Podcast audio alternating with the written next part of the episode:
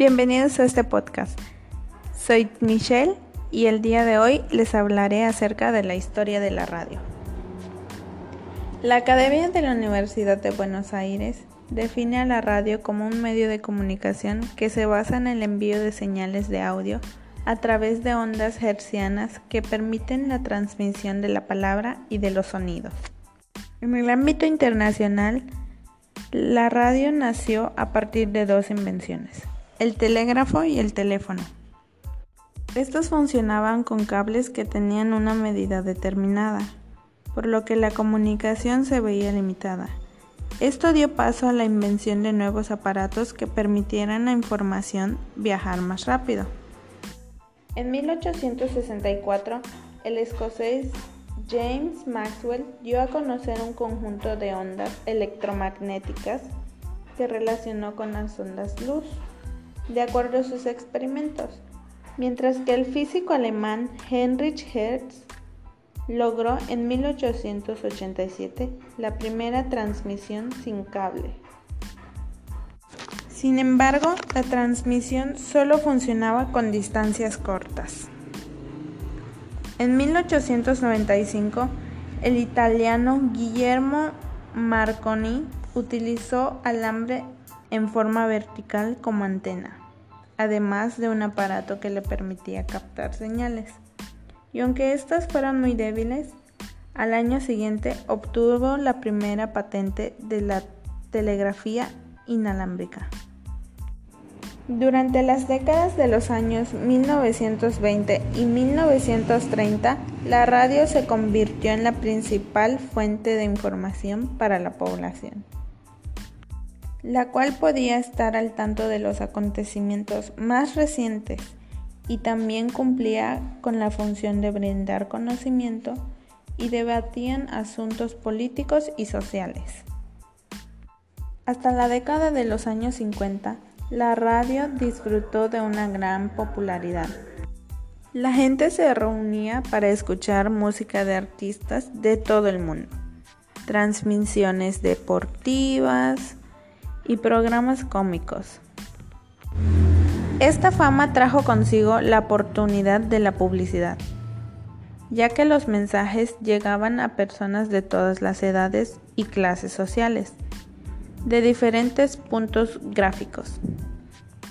La época dorada de la radio terminó con la aparición del televisor y más tarde el Internet, aunque todavía hoy en día sigue siendo el medio de comunicación más utilizado en el mundo. En el ámbito nacional, según Fernando Mejía, los antecedentes de la radio en México aparecieron con los primeros ejercicios sobre la radiotelefonía o telefonía inalámbrica a principios de 1920. Debido a que diversas personas participaron en estos experimentos, a nadie se le puede nombrar como el padre de la radio en México.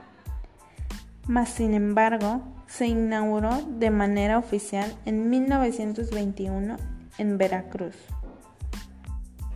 En 1921, en la Ciudad de México, la Dirección General de Telégrafos instaló un transmisor de radiotelefonía en un monumento de la Revolución, cuya señal era captada en algunos lugares como Chapultepec, donde se localizaba una estación inalámbrica propiedad del gobierno. En ese mismo año, Adolfo Enrique Gómez Fernández, con la ayuda de su hermano y del patrocinio del empresario Pedro Barra Villela, instalaron transmisor de 20 watts para transmitir un programa de una hora con dos canciones. En 1924, durante la Conferencia Internacional de Telecomunicaciones celebrada en Berna, Suiza, se establecieron las nomenclaturas que se utilizarían para las señales radiales de todo el mundo. A México se le asignaron las siglas CYA a la CZZ. En 1929, la misma conferencia reasignó las siglas y a México les correspondieron de la XAA hasta la XPZ. Algunas de las emisoras que surgieron entre 1920 y 1930 son en 1923 JH, auspiciada por la Secretaría de Guerra y Marina bajo la dirección del coronel José Fernando Ramírez y el ingeniero José de la Herrán. 1J, transmitido en onda corta y bajo el cargo de Francisco C. Stephens. La Universal, la casa del radio. Esta estación surgió por un acuerdo entre Raúl Azcárraga y el Universal para operar en conjunto, luego de que Azcárraga hiciera pruebas desde su local. El buen tono, de la cigarrera francesa con el mismo nombre. Es considerado la primera radioemisora con una programación determinada. En 1924, Radioeducación, operada por la Secretaría de Educación Pública y cuya primera transmisión fue la protesta de Plutarco Elías Calles como presidente de la República. En 1930 surgieron dos. Radio Noticias, también conocida como Shen, que fue el primer servicio de noticias continua por la radio, y Sheu, su planta de 5.000 watts le permitió cobertura nacional y llegar sin querer a otros países del continente, por lo que adopta el lema La voz de la América Latina. Y en 1937, La Hora Nacional, inicio de transmisiones en cadena nacional. Su finalidad era que el gobierno informara a la población de sus actividades diarias. Y por último, Radio Universitaria. Comenzó transmisiones la primera emisora universitaria.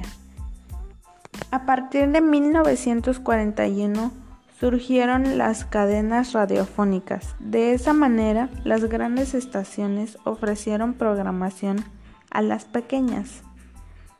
En 1942 se promulgó el Reglamento de Estaciones Radiofónicas Comerciales de experimentación científica y de aficionados, en donde se establecía el tiempo que debía durar cada anuncio comercial. Este se tenía que intercalar con música u otro tipo de contenido. No se podía atacar de ninguna manera al gobierno, aunque sí se permitía la transmisión en idiomas extranjeros en otras disposiciones. Dichos avances tecnológicos continuaron, por lo que en las últimas tres décadas de la evolución de la radio ha cambiado. Incluso ahora se ve auxiliada por su versión web, en dado caso de que no se cuente con un receptor de radio.